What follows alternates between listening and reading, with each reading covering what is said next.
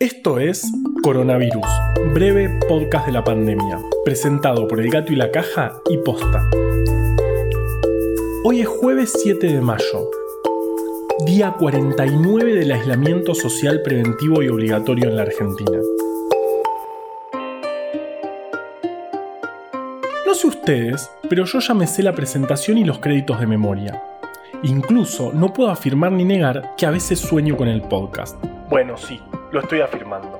El punto era que si ustedes también se saben los diálogos de memoria, nos encantaría escucharlos. Mándennos sus audios por WhatsApp al 11 23 92 12 84. Queremos que sean ustedes quienes presenten el podcast. Así yo recupero un poco la cordura porque el otro día ayudé a una señora a alcanzar algo que estaba alto en la góndola del supermercado y cuando me agradeció le respondí. Es una producción del gato y la caja junto a posta. Esperamos tus audios por WhatsApp al 11 23 92 12 84. Ayer fue el día que más casos de COVID-19 se confirmaron, 188, de los cuales 102 son en la ciudad autónoma de Buenos Aires, lo que muestra, de nuevo, lo concentrado que está el problema. ¿Se acuerdan cuando hablamos de plasma de convalecientes? Ese tratamiento experimental se basa en tratar a personas con el plasma obtenido de la sangre de pacientes que ya se recuperaron, porque es posible que allí se encuentren anticuerpos que puedan ser capaces de neutralizar al virus.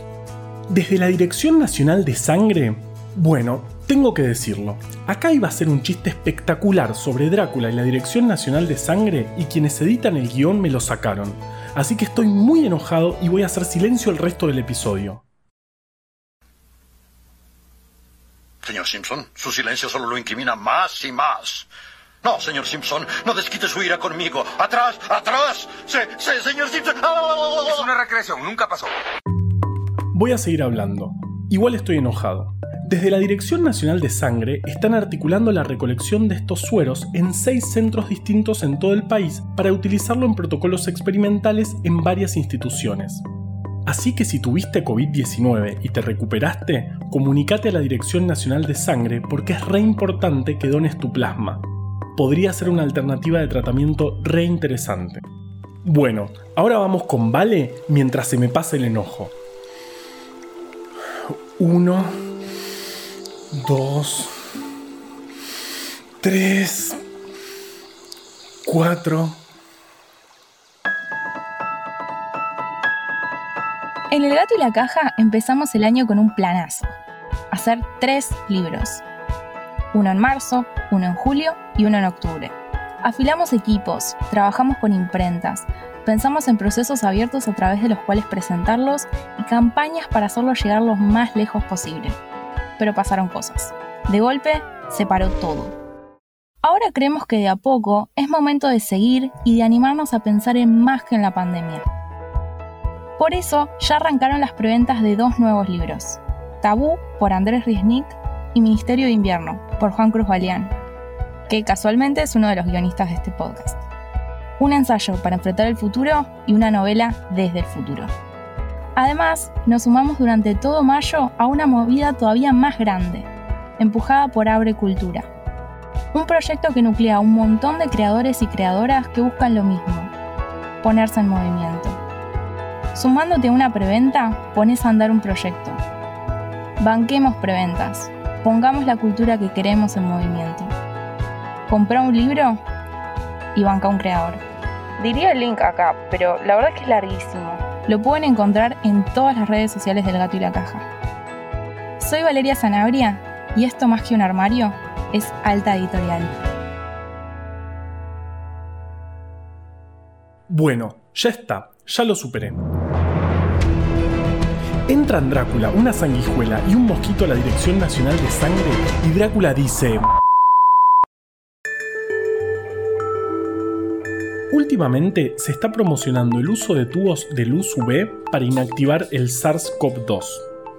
La primera pregunta que deberíamos hacernos es si esto puede funcionar. La segunda, si deberíamos considerarlo como opción. En los años 30, en Nueva Inglaterra, Estados Unidos, un grupo de trabajadores de una empresa textil se empezó a enfermar. Para entender por qué, contrataron a William Wells, un ingeniero que trabajaba en Harvard William notó que los trabajadores tenían una sola cosa en común, el aire de la fábrica. Así que se le ocurrió la delirante idea de agarrar un poco de aire en unos tubos y centrifugarlos.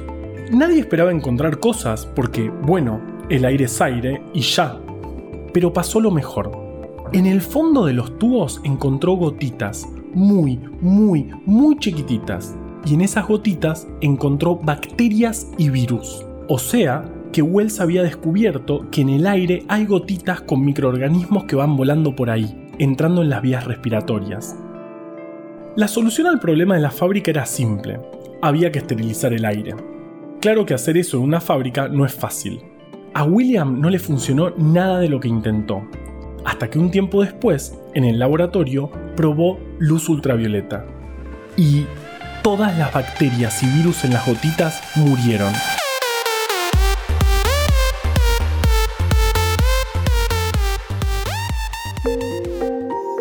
Pasó bastante tiempo hasta que entendimos por qué.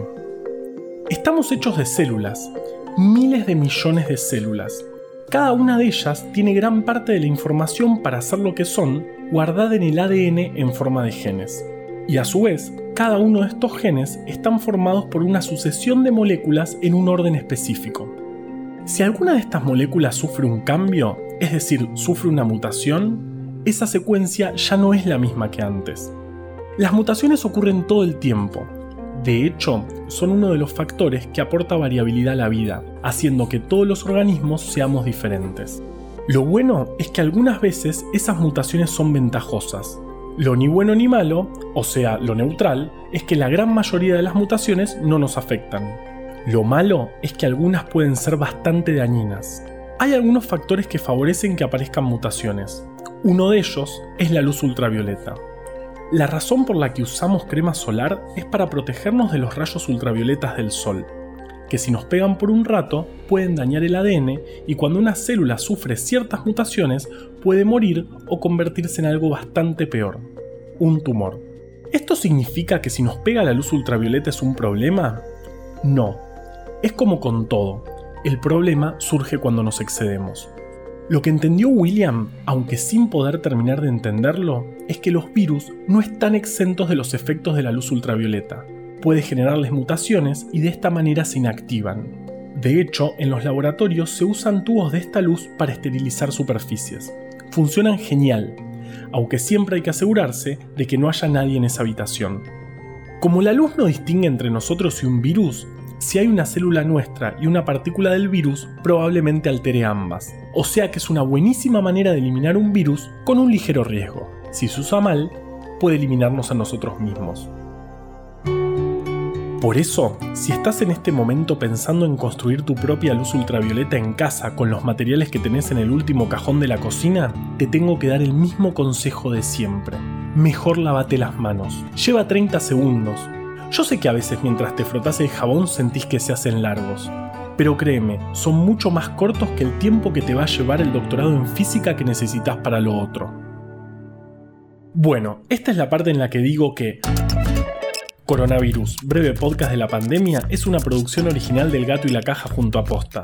Pero queremos escucharte a vos. Mandanos un audio con las partes del podcast que ya te sabes de memoria al 11 23 92 12 84. 11 23 92 12 84.